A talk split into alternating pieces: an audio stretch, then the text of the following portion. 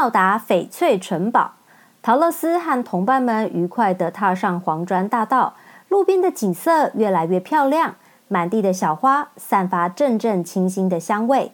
跟这几天的旅程比起来，现在仿佛走进了天堂一般。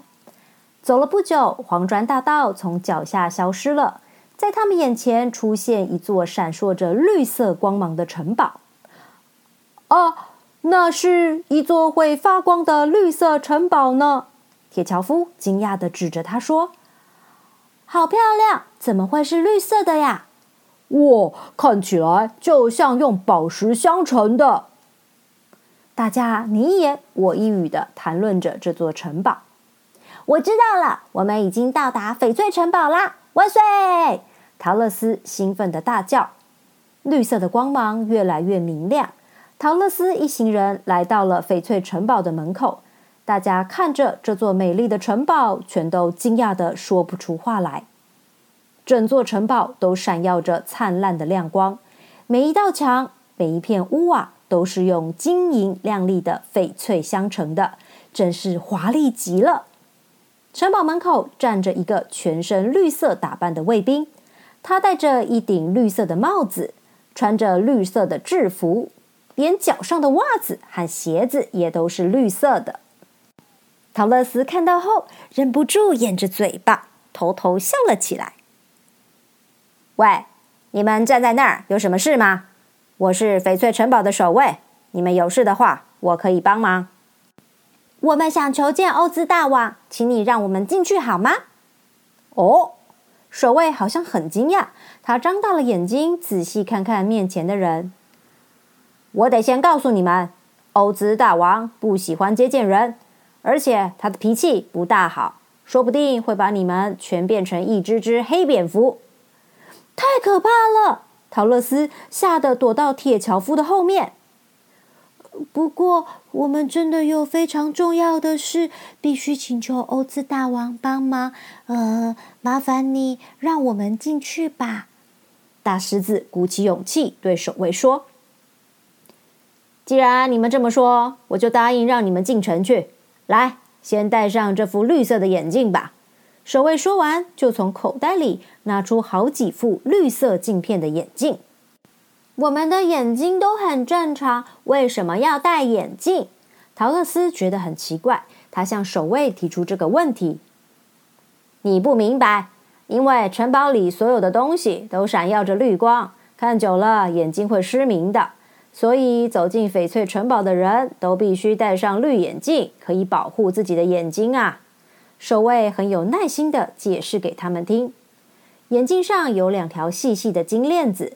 守卫把它们绕在陶乐斯的后脑上，再用一把小绿钥匙把链子锁起来。对不起，这是欧兹大王的命令，每副眼镜戴好之后都要锁起来才行。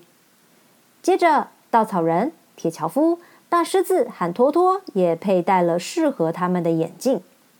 当城堡大门打开后，陶乐斯惊讶的发现，里面一切的东西全是绿色的。真是奇怪的，让陶乐斯不敢相信自己的眼睛。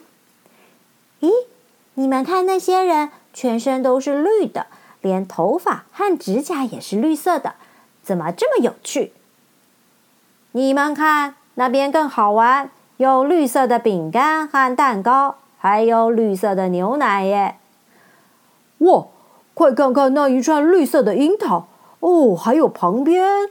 那一篮绿色的草莓，呵呵，不知道它们的味道好不好？他们惊叹的说着，看着每件事物，在他们眼里都很新鲜，很有趣。哇，欧兹大王的宫殿到了，好漂亮啊！呃，你看门口的卫兵，连胡子也是绿色的，呵呵，好好玩哦！说不定欧兹大王也是个全身发绿的怪物呢。哈哈哈哈哈！陶乐斯被同伴们的话逗得哈哈笑起来。刚才带他们进来的守卫向宫殿门前的卫兵说了几句话。卫兵看看陶乐斯，发现他额头上的魔法唇印和脚上的银靴子，才对他们说：“好，我去问问欧兹大王，看他愿不愿意见你们。”一会儿卫兵回来了，他笑着说：“你们可以进来啦，里面的宫女会带你们去房间里休息。”请问你们的欧兹大王是什么样子呢？我没见过他，每次有事，我都是在布幕外向他报告的，所以我也不知道他长什么模样。说完，卫兵拍了拍手，宫殿里走出一个很可爱的女孩，她穿着绿色的长裙，头发和皮肤也都是绿的。女孩对陶乐斯笑了笑，说：“请跟我来。”陶乐斯跟在女孩身后，走过好几道门，又上了阶梯，最后走进一间很精致的小房间。其他的同伴也都被安置在不同的房间。女孩在离开前对陶乐斯说：“欧兹大王，明天上午要见你，别忘了换上衣橱里的绿色裙子哦。”陶乐斯躺在绿色的床上，翻来覆去的，怎么也睡不着。他回想这一段日子里奇妙的遭遇，又想到慈祥的北国魔女告诉他的话，不禁又担心起来。欧兹大王真的那么厉害，可以把我送回堪萨斯的家吗？唉，不知欧兹大王到底是个和蔼的老国王，还是一个很可怕的怪物？见到他，我该怎么请求他呢？啊！陶乐斯想着想着，不知不觉的睡着了。